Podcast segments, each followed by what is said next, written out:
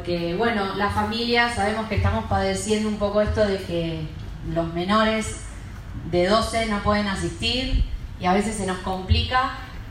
Y hoy renegaban mis hijos temprano el por qué no puedo estar ahí. Y un, por un lado dije, es verdad, qué feo, nos sigue enojando y no está mal enojarnos con, con el tema, pero a la vez me dio alegría que los chicos quisieran estar ¿no? Que tantas veces, a veces, dale, levántate, vamos a la reunión y, y no quiero, quiero dormir, no me quiero quedar en casa o por qué. Y que hoy estén diciendo, ¿por qué no puedo ir al templo? Me llenó de alegría y creo que está bueno que, así suceda, que, que, querramos congregarnos, que no nos tengan que, que arriar, porque es estar aquí juntos los hermanos.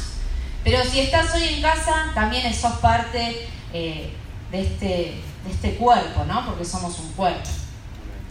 Y me gustó la última canción, la verdad no la pude cantar mucho porque entiendo que es nueva para nosotros, pero me quedaba pensando en esto de háblame en el silencio y pensaba a un padre cuando le tiene que enseñar algo a su hijo o le tiene que sanar de algo o reprender también, por lo general no es bueno que lo haga delante de todos, ¿no? Es lindo esto de la intimidad, de hacerlo en intimidad. Y pensaba a Dios como ese papá bueno que nos habla en intimidad, que nos habla en silencio, que guarda nuestro corazón también de no pasar vergüenza. Me venía eso mientras la cantaba. Háblanos en silencio. Hasta en esos detalles Dios está. Y bueno, ¿cómo le estamos pasando en este tiempo? ¿no? Ya venimos, somos expertos en pandemia, podemos decir, ponele. Y venimos con protocolos, venimos con con luchas también al respecto.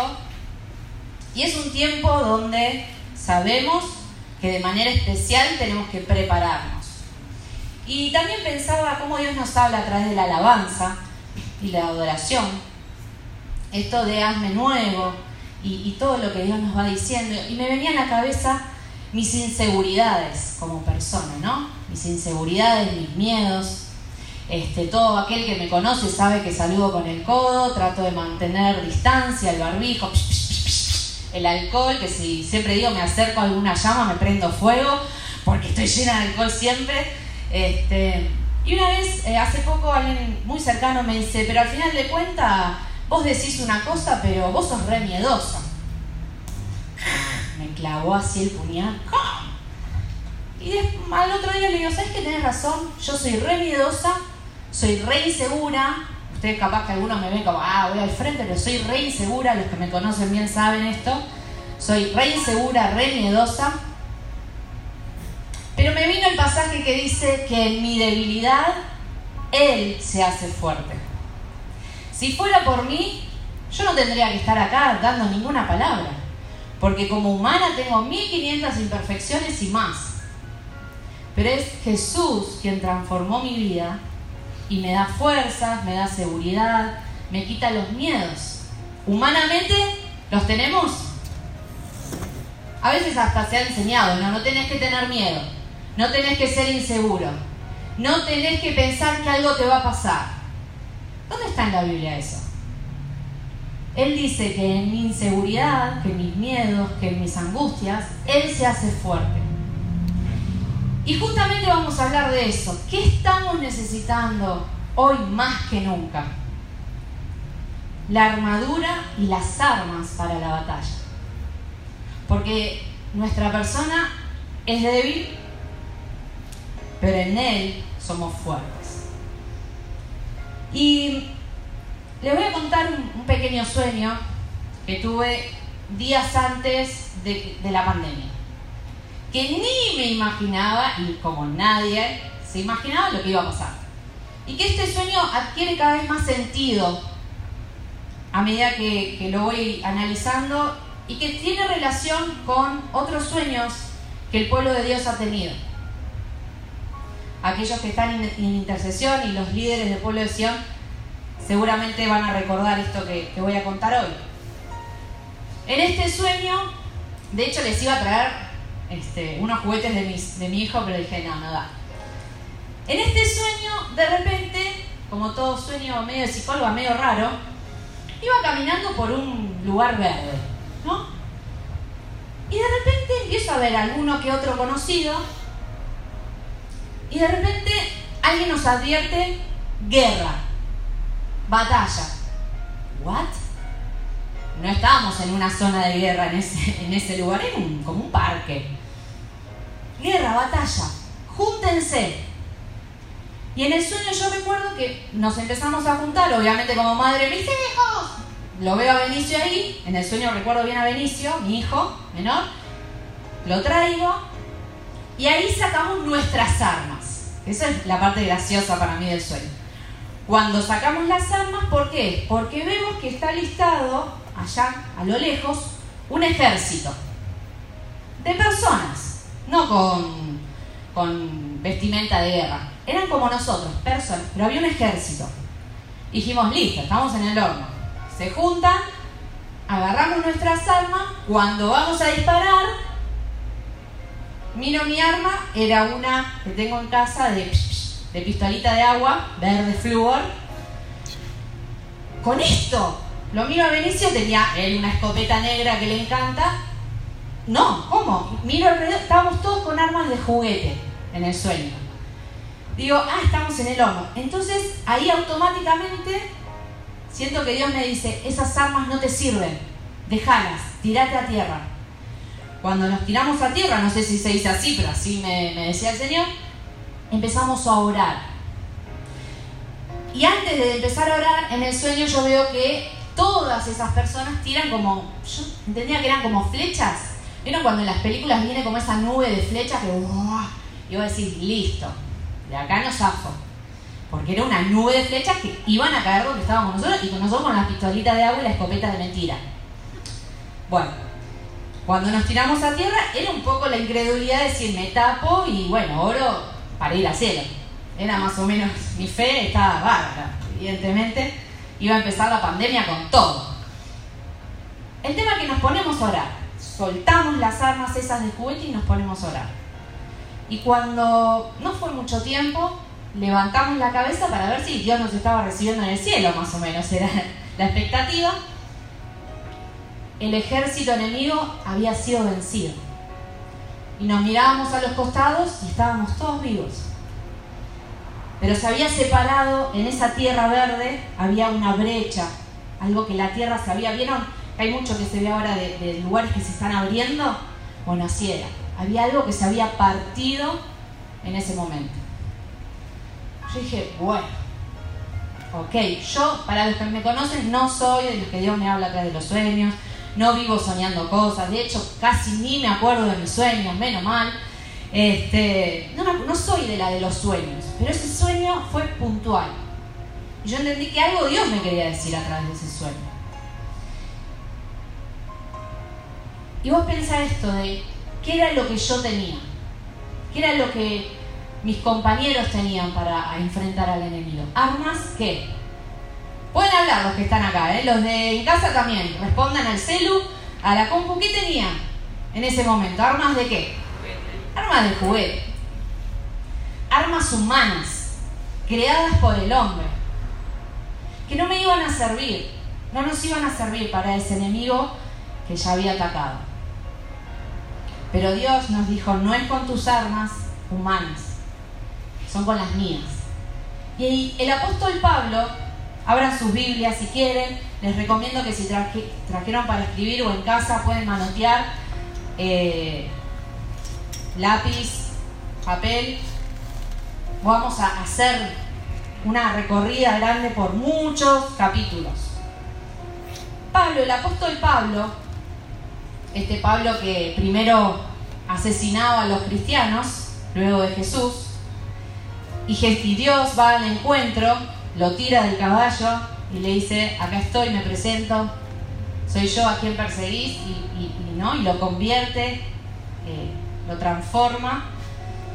Este Pablo conocía mucho de lo que eran las guerras y las batallas y pone de ejemplo para que en ese entonces se entendiera, así como Jesús ponía en las parábolas ejemplos bien de la vida cotidiana para entender, Pablo pone de ejemplo lo que es la armadura para animar a todos a que en esta batalla de la vida que nos enfrentamos día a día, estemos preparados con esa armadura de Dios.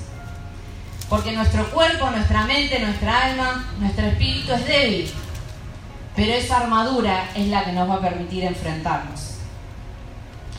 Un paréntesis, como cuando pensaba en Pablo, cómo ponía el ejemplo para que entendamos bien eh, la, profundidad espiritual, ¿no? Entonces usaba un ejemplo diario.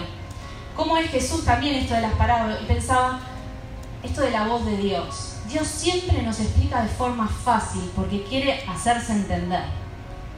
Dios no es rebuscado para hablarnos. No pienses que para escuchar la voz de Dios tenés que hacer todo un curso de años y todo una rebuscada. No, Dios te habla fácil. Siempre habló fácil.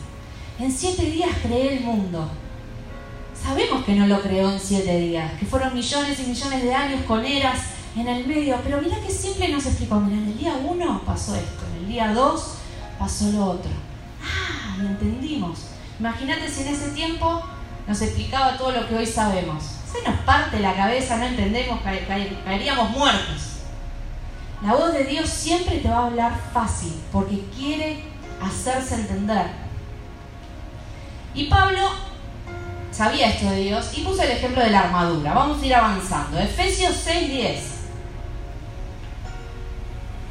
Porque así como en el sueño, y así como sabemos, nuestra lucha no es contra carne y sangre. Nuestra lucha no es contra gobiernos o contra personas o políticos o científicos que crearon el virus. No, no, no. Nuestra, nuestra lucha es contra principados espirituales. Vamos a ver qué dice Efesios 6:10. Habla de la armadura de Dios. Dice, yo pasé todo esto en limpio para no perder tiempo buscando en la Biblia. Dice Efesios 6:10. Por lo demás, hermanos míos, habla Pablo, fortaleceos en el Señor y en el poder de su fuerza. Vestíos de toda la armadura de Dios para que podáis estar firmes contra las acechanzas del diablo. Porque no tenemos lucha contra carne, contra sangre y carne, sino contra principados, contra potestades, contra los gobernadores de las tinieblas de este siglo contra huestes espirituales de maldad en las regiones celestes. Por tanto, tomad toda la armadura de Dios para que podáis resistir en el día malo y habiendo acabado todo, estar firmes. Estad pues firmes, ceñidos vuestros lomos con la verdad y vestidos con la coraza de justicia y calzados los pies con el apresto del Evangelio de la paz. Sobre todo, Tomad el escudo de la fe, con que podáis apagar todos los dardos de fuego del maligno. Y tomad el yermo de la salvación y la espada del Espíritu, que es la palabra de Dios. Orando en todo tiempo, con toda oración y súplica en el Espíritu. Y velando en ello, con toda perseverancia y súplica por todos los santos. Wow. Yo les cuento que suelo orar con y me pongo la armadura de Efesios 6. No sé si, porque una vez nos enseñaron, cuando ores, ponete la armadura. Y yo no sabía muy bien qué me estaba poniendo. Y siempre me acuerdo que, bueno, una cosa iba a los pies, que significa otra, y un matete. Y ahora que me detuve, ¿no? Y hasta con mis hijos, y se los voy a, compartir ustedes, con mis hijos lo practicamos, ¿para qué? Porque a veces con, con lo gestual y memorizando nos ayuda a la cabeza. ¿Sí? Y hay cosas que tenemos que aprender memorizando también. Y esto de la armadura, yo creo que desde chiquita me enseñaron, pero como les digo, mucho tiempo, como me pongo la armadura. Primero, Pablo nos cuenta esto, no es contra cosas humanas que están peleando. ¿Cuánto tiempo perdemos debatiendo y luchando con cosas humanas? Y perdemos el foco. Nuestro enemigo no es mi marido, bueno, no es mi hermano, bueno, no. No es el pastor, no es el vecino, mi enemigo es Satanás, que quiere que me vayan mal. ¿Sí? Y Satanás tiene planes malos para mi vida y malos para la iglesia. Pero como dice en Juan 16:33, anótalo En el mundo tendrán que aflicción, dijo Jesús, pero confía, yo ya vencí. Pero hay batallas que seguimos luchando. La guerra final la tenemos ganada. Pero hay batallas diarias que seguimos luchando porque como Satanás sabe que está vencido, va a tratar de a vos engañarte. Entonces Pablo nos advertía, no luchen, sean sabios, no luchen contra lo humano. La batalla es espiritual. 6.13 dice, por tanto, tomad toda la armadura. Los hombres van a tener un poco más claro esto, pero quizás este, las mujeres podemos también tomar cartas en el asunto y aprender esto de la batalla. Cuando los hombres, sobre todo antes, en la época esta de Pablo, iban a la batalla, se ponían una parte de la armadura. Por ejemplo, iban con el casco y ¿no? Yo veo las películas que ve Damián y van todos con el casco. No. Se ponían los zapatos, se calzaban e iban. No. Agarraban la espada e iban. No. ¿Qué tenían que hacer? Ponerse toda la armadura. Y acá no es casual que Pablo dice ponete toda la armadura. Porque justamente lo que hace el enemigo, ¿qué es? Ver tu punto débil, mi punto débil. Entonces, si hay una parte de la armadura que no te pusiste, ¿dónde va a ir el enemigo? No te pusiste el casco, ¡pra! la cabeza. No te pusiste el yelmo, acá, lo que va acá adelante, guarda que aprendí, ¡pra! al corazón. Y así con cada parte de la armadura. Por eso como cristianos en este tiempo tenemos que analizar, ¿tengo puesta toda la armadura o me falta una parte? Y en otra parte, en el 6.11 dice, vestíos de toda la armadura. No dice, pedile a alguien que te vista. No dice, espera que venga el líder y te alcance la armadura. ¿Qué dice Pablo, el apóstol Pablo? Vestite, vestite vos.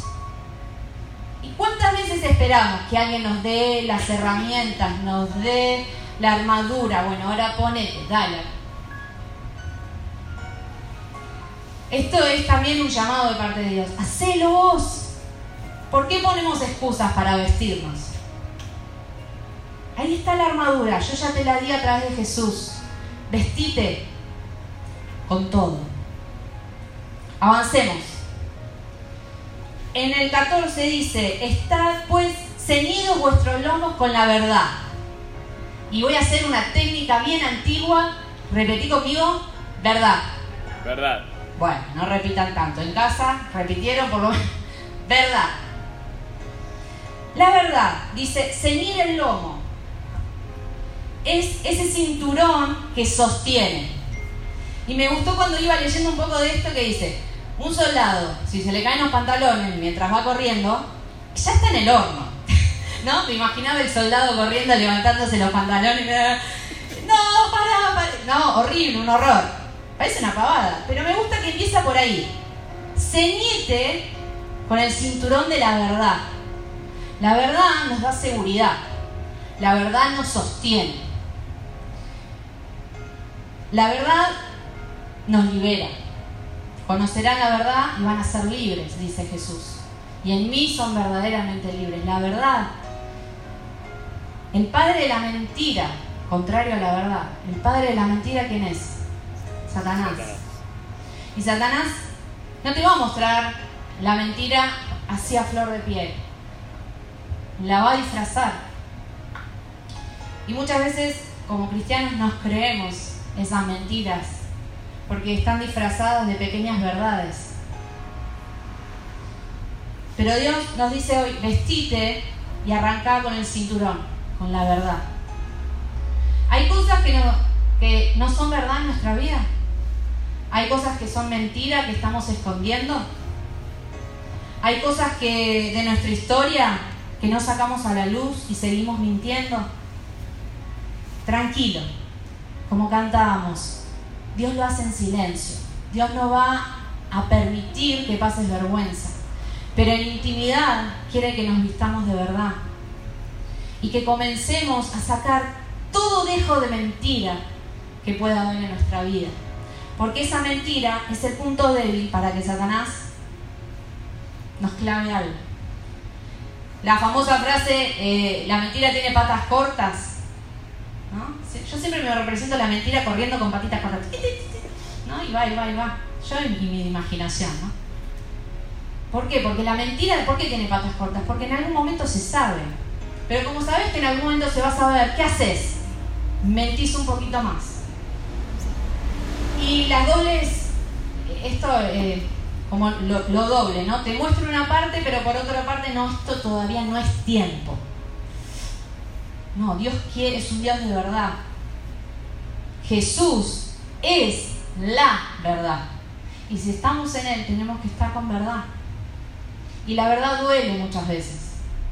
Porque la verdad muchas veces en nuestra historia no es linda. La verdad de cosas que quizás hemos hecho no es agradable.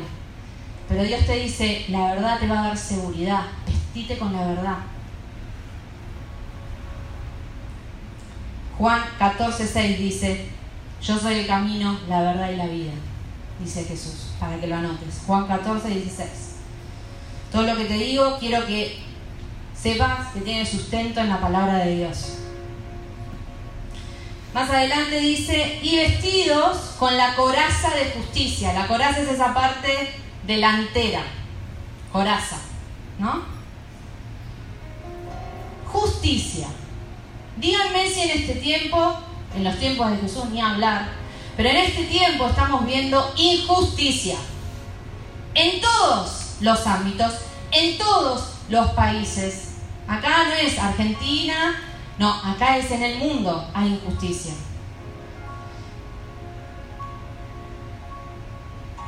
En un mundo lleno de injusticias necesitamos como cristianos ser justos.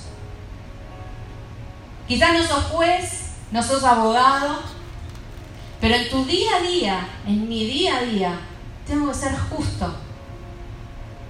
Tengo que ser justo como mamá a la hora de disciplinar a mis hijos. Y qué difícil las que somos madres, padres, ¿no? Ah, no, pero me hizo, no, pero arrancó él, no, pero... A ver, este, el juicio, pónganse, a ver, debatamos. ¿Quién arrancó? Y siempre es el otro, claramente el que arrancó, ¿no? En el trabajo, ser justos. Y la justicia en Dios. Me gustó un pasaje que dice en Gálatas 6.9, dice, no nos cansemos de hacer el bien. No nos cansemos de hacer el bien. Lo justo tiene que ver con el bien. Hacer el bien. Sé justo.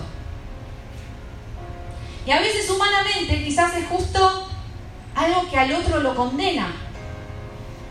Pero la justicia de Dios siempre va en función del bien. Hacer bien. Sé justo. Dice en muchos pasajes, en muchos proverbios, en muchos salmos, habla de la justicia de Dios. En Proverbios 21.3 dice, practica la justicia y el derecho prefiere el Señor antes que los sacrificios. Practicar qué? La justicia. Tenemos que practicar y vestirnos con la coraza de justicia. Porque si no sos justo, es un blanco para que el enemigo te ataque. Bien, hay en, Isaías hay un, pasaje que, que habla de que la justicia es a través de la verdad. La justicia nunca va a estar teñida de mentira, de engaño. La justicia es a través de la verdad. Sigamos avanzando. Y calzado los pies con el apresto del Evangelio de la paz. ¿Calzados qué? Los pies. Podés estar súper, súper vestido con la armadura. Te faltó ponerte los zapatos. ¿Y qué pasa? Yo me imagino en esa tierra, ¿no? No en el asfalto, en la tierra y te clavas una piedrita y ¡pah! te vas. Yo ahora que estoy en construcción de mi casa hay piedritas por todos lados. Y es hermoso clavarse una piedrita en el pie. Y vos la mirás y decís, era un cascote, no una piedrita. Y, oh, ¿no? Y calzados los pies con el Evangelio, porque el Evangelio es lo que te da la seguridad El Evangelio es todo eso que vino a hacer Jesús y a revelarnos Jesús. ¿El Evangelio de qué? De la paz. Los pies por donde caminás, cuando lo haces en Cristo y en su Evangelio, es lo que te da seguridad. Pero estamos aprendiendo a caminar, a movernos, a decidir, en este tiempo sobre todo, basado en miles de teorías, en miles de argumentos humanos y no nos damos cuenta que no estamos calzados con el Evangelio de la paz. Me gustó que aclara, Evangelio de la paz. Evangelio de la paz. Porque cuando hay injusticias, ¿no? Hablando anteriormente de la justicia, cuando hay injusticias, ¿qué es lo que tendemos a hacer el ser humano? Vengarnos hacer justicia por mano propia, odiar, los odiadores, ahora dicen. Pero Jesús vino a mostrarnos la restauración a través de la paz. Calzados los pies con el Evangelio de la paz. Si querés saber más del Evangelio de la paz, empezá a leer Mateo, empezá a leer todos los libros del, Evangelio, Mateo, Lucas, Juan. Después lee los hechos. Me gusta que mi hija está, arrancó a leer desde Mateo. Y, mamá, ¿vos sabías esto? Me mata si me está escuchando. Mamá, ¿vos sabías esto? Sí. Wow. Y en una me dice, pero acá dice, bienaventurados los que son, eh, ¿cómo fue? Eh, los que lloran porque recibirán consuelo. ¿Cómo es esto del consuelo? ¿no? Y qué, increíble cuando uno empieza a conocer el Evangelio de la Paz. Descubrir esas palabras que nos hablan tanto, que nos dan seguridad al caminar. Por ejemplo, esto, que sabemos que si lloramos, si estamos angustiados, hay un Dios que nos consuela en este tiempo. Y mi esposo decía, es la única religión que te muestra a un Dios cercano, a un Dios que consuela, a un Dios que le importa lo que te pasa, a un Dios que te muestra una familia que te acompaña. Es la única religión. Después es la seguridad, la religión es la seguridad en vos mismo, el vos podés, el desprendete de todo lo que te hace mal, pero el Evangelio de la Paz es, no estás solo, camina seguro, hay un Dios que te consuela. Evangelio de la Paz. Y seguimos avanzando. Y dice, sobre todo, ya me encantó, sobre todo, toma el escudo de la fe. Dice, por, con que podáis apagar todos los dardos del fuego del maligno. ¿Por qué la fe? Hemos hablado mucho de la fe, en Hebreos 11 está lo que es la fe, estar seguro de lo que se espera, estar convencido de lo que no vemos, la fe, el escudo. El escudo es donde te apoyás justamente para defenderte. Hay una película, yo la vi varias veces, no sé si la vieron, 300, ¿no? Este, hay unos soldados muy lindos, ¿no? Yo la veo porque mi marido la ve. Este, está muy buena la peli. Y me gusta una parte que ya están como en el horno los soldados. Ya se enfrentaron a un montón de ejércitos, estaban agotados. Y se dieron cuenta que había uno en especial, era uno de los últimos, no sé si se acuerdan los que vieron la peli, que ya esto, venían las flechas. Y ya no tenían más cómo, cómo defenderse. Habían tratado un montón de, estrategias. Y en una, el, líder le dice, bueno, nos juntamos. Se juntan, empiezan a venir las flechas, se juntan y con los escudos se tapan, ¿no? Se achican, se tapan y todas las flechas van cayendo en el escudo, en los escudos, ¿no? Cuando el enemigo dejó de tirar las flechas, ahí se levantan y obviamente con las armaduras que tenían y todo, siguen la lucha. Pero había un momento puntual donde su estrategia fue taparse con el escudo. La fe hace eso. La fe, como dice acá Pablo, es la que, con la que podés resistir a los dardos del enemigo, a los ataques diarios del enemigo. Tu fe, tu fe en vos mismo, estamos en el horno tu fe en las humanidades que nos presentan ahora las estrategias, inclusive a veces de la psicología, estamos en el horno, no alcanza. dice el escudo de la fe. El escudo que nunca debe soltarse, nunca debe dejarse ahí. No, pesa mucho. Lo dejo ahí un ratito, porque puedo ir, no lo dejes nunca, nunca dejes tu fe. En el último tiempo muchos apostatarán de la fe, dice, muchos dejarán el escudo.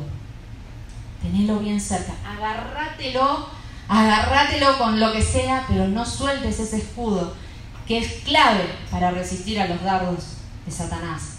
Y por último en la armadura dice, tomad el yelmo de la salvación, el casco. Y me gustó esto de la salvación. Y rápidamente porque quiero avanzar hacia otras cosas, dice que el casco, esto que nos protege la cabeza, ¿por qué? Dice ahí la salvación. Para mí no es casualidad. Porque el pecado, contrario ¿no? a lo que nos salva, el, el pecado que hace nos mata, nos ata, nos enferma, nos debilita. El pecado nuestros pensamientos, nuestras emociones, nuestro ser pero fíjate que acá el apóstol Pablo nos dice, cubrite la cabeza, el simbolismo, ¿no? Cubrite la cabeza con la salvación. La salvación nos sana, la salvación nos libera, la salvación nos da un ser transformado. Entonces dice, poné en tu cabeza la salvación, que tus pensamientos, que tu voluntad estén agarrados a la salvación a través de Jesús. Por eso me gusta que no es casual, donde da el ejemplo de cada cosa. Y antes de pasar a las armas, porque esto es el, ¿cómo es? La armadura. Y hay armas que Dios nos da y Pablo nos enseña. Repitamos juntos, vamos a hacer un repaso, bien como me dice la maestra Ciruela, vamos a repasar porque no sé los de casa, pero acá yo algunos veo que no sé si están orando o se durmieron. Así que vamos a repasar juntos. Lo primero que Pablo nos advierte para ponernos en la armadura, ¿qué es? Verdad. Hacé, hacelo. Somos todos ridículos, somos todos ridículos. El, cinturón de la verdad. Nos ponemos el yelmo. No. Eh, eh, eh, la coraza de qué? La coraza de la justicia. No veo a Luciana y a Ana haciendo esto. La coraza de la justicia. Nos calzamos los pies con el evangelio de la venganza. Con el evangelio de la paz nos ponemos el yelmo, el casco de la salvación. Verdad, justicia, evangelio, salvación. Repetilo, verdad, justicia, evangelio, salvación. ¿Y qué nos queda? El escudo de la fe. El escudo de la fe. Pero acá sigue Pablo diciendo, no te olvides, yo lo agregué agregué no, lo dividí en tres armas. Tres armas indispensables. Que dice, toma de lleno la salvación y espada del Espíritu, que es la palabra de Dios. La palabra de Dios. Vamos a Hebreos 4.12. Hebreos 4.12. La palabra de Dios. La espada no solo te va a permitir defenderte, sino atacar. Sino atacar. A mí me gusta cuando juego con mi hijo, varón, le encantan todo lo que son las espadas. Tiene de goma, de madera, de luces, con ruido. Y siempre le falta algún color. Entonces cuando jugamos a los espadazos, él siempre me dice, pero no solo te defiendas, también podés atacar. ¡Opa! Ah, me da un poquito de cosa, pues el otro día le di un palazo acá dije, oh Señor. Y Damián me dice, ¿cómo? Digo, bueno, porque se pone intensa la lucha, ¿no? Bueno, y uno se, se pone en el personaje. Y la espada, la palabra de Dios, no es solo para defenderte. ¿Qué dice el Señor? Me va a proteger. Ay, qué bueno en el día débil, en el día de inseguridad, me protejo. También es para atacar, también es para avanzar. Porque eh, eh, en la batalla no solo tenés que defenderte de lo que viene, también tenés que hacer la ofensiva. Y la palabra de Dios es para eso. La espada es para eso. En Hebreos 4.12 dice, la palabra de Dios es viva y eficaz. Nos están queriendo hacer creer que ya no es contemporánea, que ya no sirve, que estaba escrita en otro tiempo, en otra cultura, en otra época. que hay cosas que cambiaron, lo que pasa que antes, eso es mentira del enemigo. Eso son teorías humanas. No las creas, vestite con el cinturón de la verdad. La palabra de Dios es viva y está más viva que nunca y es eficaz. Dice, y más cortante que cualquier espada de dos filos, penetra hasta lo más profundo del alma y del espíritu, hasta la médula de los huesos y juzga los pensamientos y las intenciones del corazón. ¡Wow! Leer la palabra de Dios es toda una experiencia.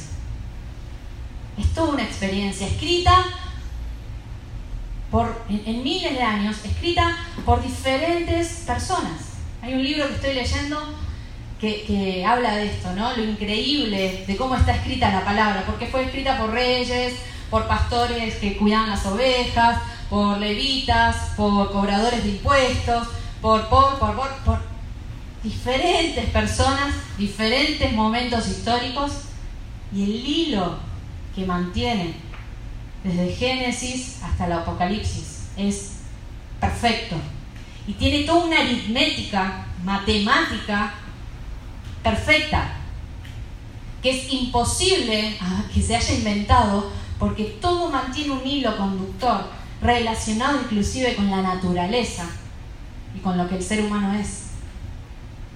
Y cuanto más la ciencia avanza, más se comprueba lo que es la palabra de Dios.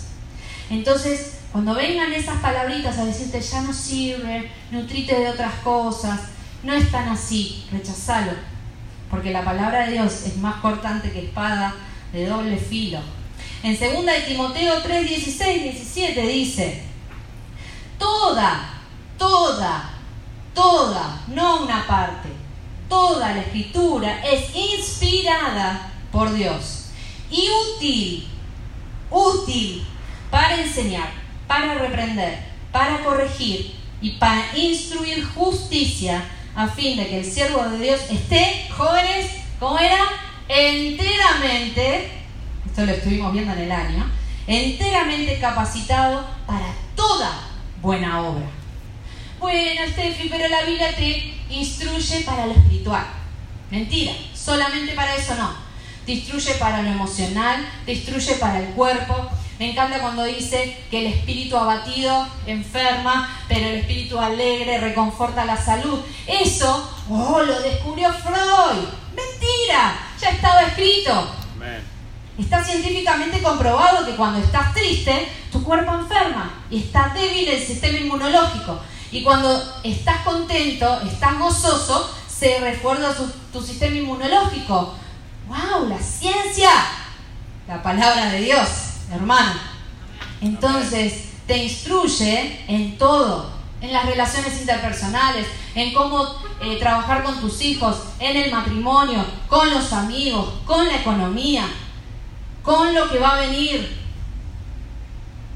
con lo que pasó. No entiendo eh, los cristianos que rechazan, por ejemplo, la psicología. No. Lee la Biblia. Evidentemente no, no te capacitaste mucho en la palabra de Dios, que te muestra cómo está llena de psicología. ¿Por qué? Porque es el ser creado por Dios. Entonces, la espada para defenderte, pero también para avanzar. En este libro que estoy leyendo dice que a una persona le dijeron, ¿y por qué crees que es inspirada por Dios y no escrita por los hombres? Y tan simplemente este joven le respondió, porque inspira mi vida. Porque cuando la abro, inspira mi vida. Confronta mi vida, le agrego yo. Me enseña mi vida. En el día a día te estás capacitando con la palabra de Dios. ¿Estás tomando la espada? ¿La estás memorizando? Otra arma. Otra arma para esta batalla. ¿Estás acá? ¿Están ahí en casa? ¿Se desconectaron se pusieron a cocinar? Ojo, ¿eh? Ah.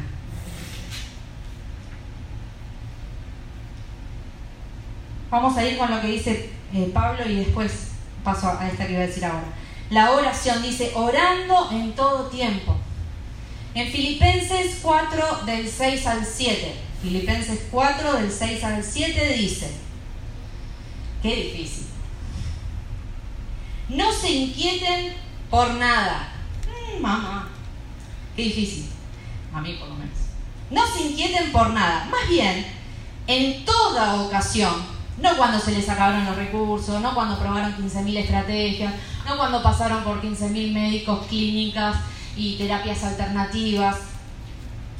En toda ocasión, y como prioridad, diría yo, en toda ocasión, con oración y ruego, presenten sus peticiones a Dios y denle gracias y la paz de Dios, que sobrepasa, sobrepasa todo entendimiento, cuidará sus corazones y sus pensamientos en Cristo Jesús.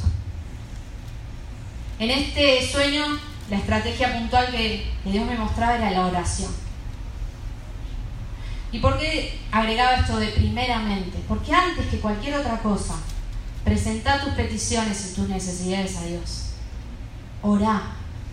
No, pero no sé orar. Orá. El Espíritu Santo se encarga de elevar esa oración al Padre, dice la palabra de Dios. Porque no sabemos orar como conviene. En otra parte de la palabra dice, no hagas como los que dicen 15.000 palabras y la rebuscan y dan detalles. No, porque son palabras vacías. Orá como salga de tu corazón orar. Es tu Padre, Él te escucha. Orá. Orá, pedile a Dios.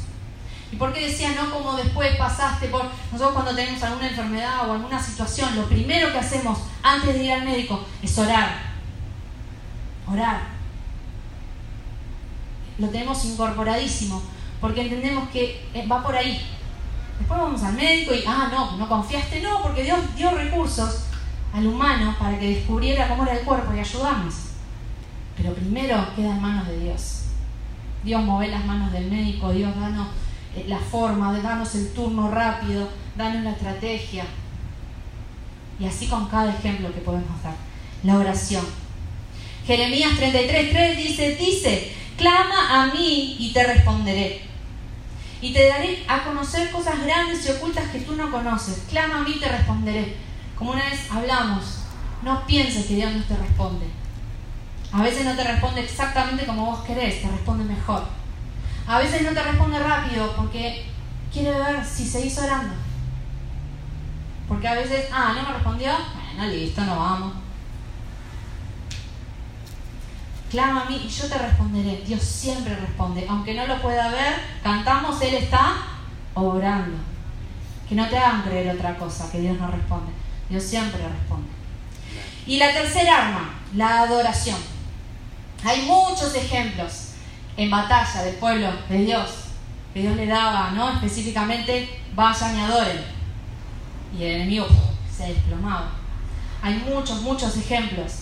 Pero ya noté la adoración en la proclamación de quién es Dios.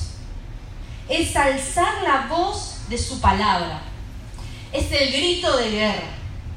Levitas, cuando preparen el tiempo, busquen qué es lo que Dios quiere busquen, tómense tiempo, no elijan las canciones que suenan bien nada más, o las canciones que están de moda. Yo sé que no lo hacen ellos así, nada más, pero a veces nos enganchamos, ¿no? Con la canción de moda. Es tan vacía. Está faltando en este tiempo levitas consagrados que se levanten y escriban canciones de adoración para proclamar, porque estamos en guerra, para alzar la voz de batalla, para decir quién es Dios. A veces me entristece mi corazón porque tantas veces cantamos, ¿cómo estoy yo? ¿Dónde estaba yo? Lo que quiero yo, lo que necesito yo. Proclama quién es Dios. Y en esa proclamación te vas a curar, y en esa proclamación vas a ser lleno, y en esa proclamación vas a ganarle al enemigo. Estamos tan centrados también en nuestras canciones, en nuestra adoración, a nosotros mismos muy narcisistas son nuestras canciones muchas veces. Pero la adoración es a Dios. Eh, en Salmo 126, 2 dice, entonces nuestra boca se llenó de risa y nuestros labios de alabanza. Entonces dijeron las naciones, grandes cosas ha hecho ¿quién? El Señor. El Señor. ¿Qué habla esto? Del testimonio también. Nuestra boca se llenó de risa y nuestros labios de alabanza. ¿Qué dijeron las naciones? ¡Ey! ¿Cuántas cosas hicieron con ellos? Mirá lo que están cantando. ¿Cuántas cosas los libró el Señor? Mirá lo que dice su boca. Y no depende de nuestras circunstancias y de nuestras emociones la adoración. Si no estaríamos en el horno. Si en 2020 nuestra adoración y nuestra alabanza dependía de nuestras emociones, oh my God. Tremendo. Hablo en inglés porque hay gente de Estados Unidos que nos está hablando, por eso, para que no se entiendan. Bueno, no le saco espiritualidad al momento, se pueden reír, se pueden reír. Malísimo. Claro, con el barbijo no se nota nada. En Hechos 16, 25, ¿por qué les digo esto? Que no debe depender. Porque Pablo y Silas, dice, se pusieron a orar y a cantar himnos a Dios. Y los otros presos los escuchaban. ¿Quiénes? ¿Los otros qué? Presos. Los otros presos los escuchaban. Estaban en la cárcel. Sin embargo, ellos oraban y cantaban en esa situación. Muchas situaciones he pasado y sé que ustedes también. En este tiempo de tristezas, de preocupación, de incertidumbre, de que la fe, el escudo, se me iba. Y decidía, porque la adoración es una acción del corazón, decidía poner en YouTube, ponía canciones cristianas, porque algunas no, sé bien los, los títulos, canciones cristianas. Y ahí tenés para elegir muchas cosas. Ponelas. Y empezaba a reconfortar mi espíritu mientras cocinaba. Y a veces la lágrima que caía. Y a veces el miedo que venía. Pero a través de la adoración y de la alabanza sucedían cosas. Sucedían cosas. La música tiene un poder tremendo sobre nuestra vida. Satanás lo sabe, por eso distorsiona la música. Por eso nos llena de canciones mundanas, inútiles, vacías, carnales. No vamos a debatir ahora si escuchar o no. ¿A qué voy con esto? ¿De qué está llenando tu cabeza? ¿De qué canción? ¿De qué canción está llenando tu cabeza? Porque en función de eso, cómo vas a actuar, cómo te vas a mover. Entonces, la adoración es una de las armas poderosas que Dios nos da y Dios nos enseña en su palabra para atacar, para fortalecernos. Tres armas, y ya me estoy quedando sin tiempo. Sí, sí. Tres armas. Repetí conmigo. La espada, que es la palabra de Dios. Día y noche meditar en ella porque inspira. Es viva y eficaz. La segunda, la oración. En todo momento, en todo momento, a toda hora. No es solo arrodillarse y orar. En todo momento, mientras te bañas, mientras cocinás, mientras vas a la verdulería, mientras estás en el home office. Orá, proclama a Dios. Y la tercera arma, Adoración. la adoración. ¿Con qué llenamos nuestra cabeza? ¿A quién proclamamos? ¿Qué es lo que decimos? Un músico hace poco dijo, hablando esto de las fake news y todo, y me quedé pensando para esto. Dice, tanto repetimos, nos repiten una canción en la radio, que después, nos guste o no nos guste, la tarareamos. Y hablaba esto de las, de las noticias. Tanto escuchamos en las noticias, que la tarareamos esa noticia, la creemos. Entonces, ¿qué estamos alimentando nuestro ser? ¿Con qué armas estamos alimentando nuestro ser? Y me tomo 5 o 10 minutos del protocolo, porque estamos estableciendo el protocolo del reino. ¿Amén? Amén. ¿Estamos estableciendo el protocolo de batalla del reino? ¿Amén? Amén. Amén. Último, tres consejos. Tres consejos. Acá Pablo dice, y velando en ello con toda perseverancia y súplica. Velar, velar, velar, estar atento, estar atento, velar, no dormirse. En batalla no te podés dormir. En batalla no te puedes distraer. No es estar perseguido, hermano. No te persigas, no paranoiques. Es estar atento. Es estar viendo qué es lo que puede pasar. Es estar atento a la ofensiva o a la defensa o estar atento a los que necesitan también descansar. Dice velar, estar atentos. En Mateo 25, 1, 13 habla de esto, de velar, y pone la parábola de las vírgenes. Las que constantemente de noche, esas vírgenes esperando al novio, tenían la, vasijita, ¿no? Y tenían que llenarla de aceite para que estuviera la vela encendida. Y habla de que cinco se fueron a dormir y dijeron, bueno, ya fue, basta. ¿Hasta cuándo este, este novio no viene más? Y se cansaron. Y cuando vino el novio, no tenían qué? El aceite. Pero Jesús nos enseña a ser como las cinco vírgenes que velaron, que no desmayaron, que permanecieron firmes. Y el aceite es esa presencia de Dios. Estate atento, no desmayes, velá. En guerra hay que velar. Segundo consejo, y tiene que ver con lo que Javier abrió hoy, estar juntos y unánimes. Porque si ve que tu, que tu eh, armadura está bien puesta, tenés el escudo, opa, tenés la espada, ¿por dónde lo agarra? Pero ese soldado se siente tan fuerte que dice, no, yo me voy por acá, hago mi estrategia solo. Está loco, pensás vos. Pero ¿sabes una cosa?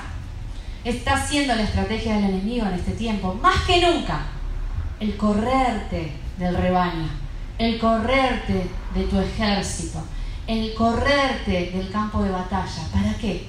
Para agarrarte solo. Para agarrarte solo. ¿Y dónde está la mentira? No hace falta congregarse. No hace falta conectarse siempre.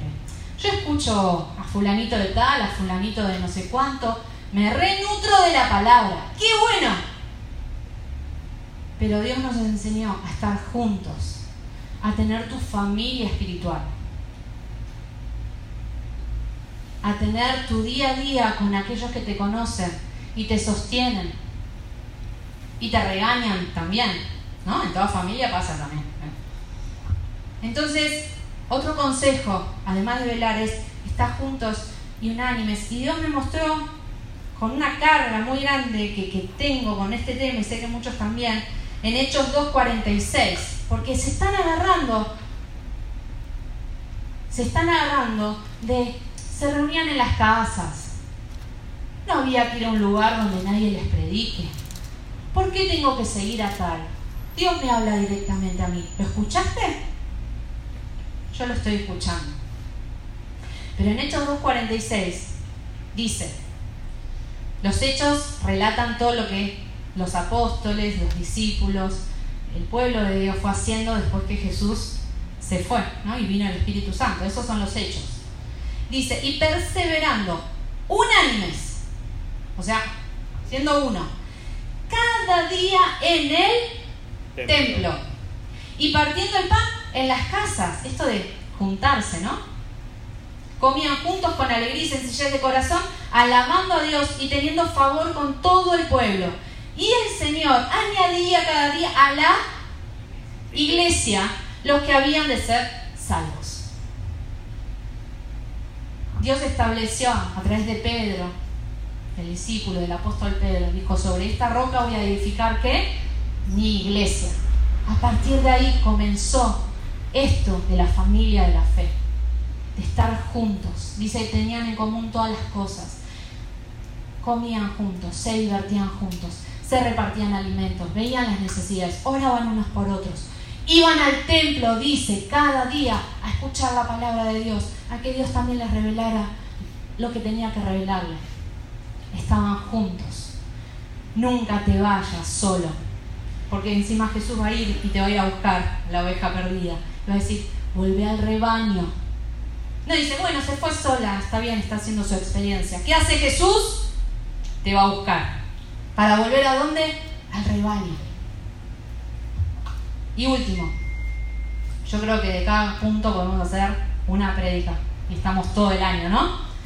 Pero por último, y termino con esto, no se asusten, la sanidad del ser.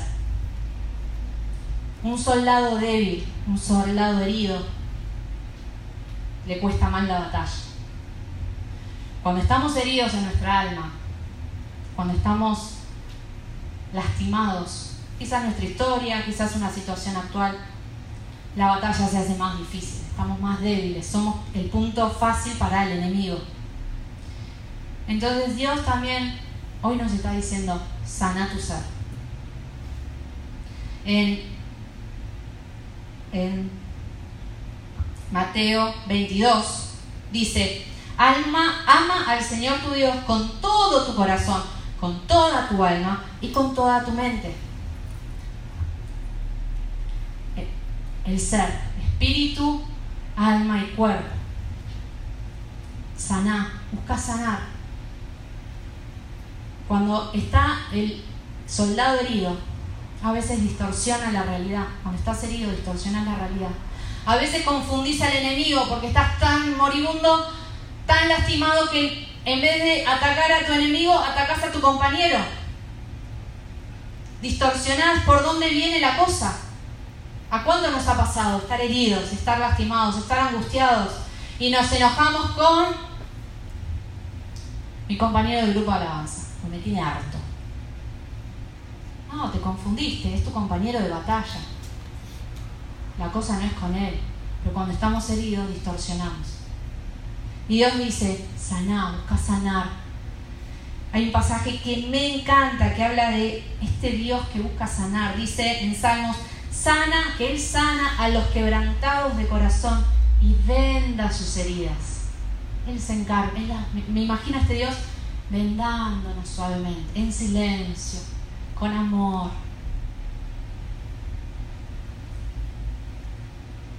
Porque las heridas nos hacen débiles. Y Dios quiere que sanemos. Dios quiere que sanemos. En Mateo 11, 28 dice, venid a mí todos los que están cansados y cargados, y yo los haré descansar. Sobre delicados pastos me pastoreará, confortará mi alma, mi alma. Entonces, acá los que están, pongámonos de pie, soldados, compañeros de batalla, en casa, si quieres ponerte de pie o toma una actitud de búsqueda. Dios nos está diciendo, volvé a las raíces, volvé a mis raíces, volvé a capacitarte, volvé a aprender cosas que quizás nos olvidamos. Prepárate para la batalla. Soldado, prepárate para la batalla. Porque el enemigo ya tiró las flechas. Y si tu arma es de juguete, no vas a poder vencer pero tenemos la verdad, la justicia, el Evangelio, la salvación, la fe, la palabra de Dios, la adoración y la oración que tenemos que ejercitar cada día de nuestra vida. Estando atentos, levantando al que está caído, al soldado que hirió. No, déjame acá, va, ven tú. No, vení conmigo, te voy a ayudar, te voy a llevar donde te puedes sanar. No te voy a dejar en el campo de batalla. Vení conmigo. ¿Vieron que en las películas está el que lo levanta y lo lleva? No, déjame aquí, Jack. No. Tenemos que hacer eso como pueblo. Si lo ves herido, y bueno, pobre. No, no, levantalo, ayúdalo. Somos un ejército. Y Jesús ya ganó la batalla. ¿Amén? Amén. Ya venció. ¿Amén? Amén. Pero tenemos pequeñas batallas que seguir luchando. Porque el enemigo lo sabe y nos quiere solito. Señor, gracias por este tiempo, gracias por esta palabra. Tenemos que seguir estudiándola, tenemos que seguir incorporándola.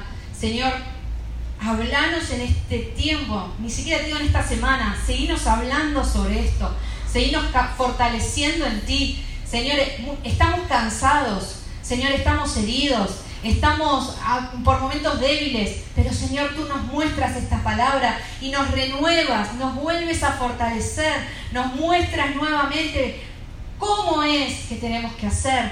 Señor, tu voz siempre es tan clara, tu voz siempre es tan cercana, no nos hace las cosas difíciles, al contrario, eres un Dios que nos simplifica todo. Señor, queremos tomar esta armadura. Ahora tomamos esta armadura en el nombre de Jesús.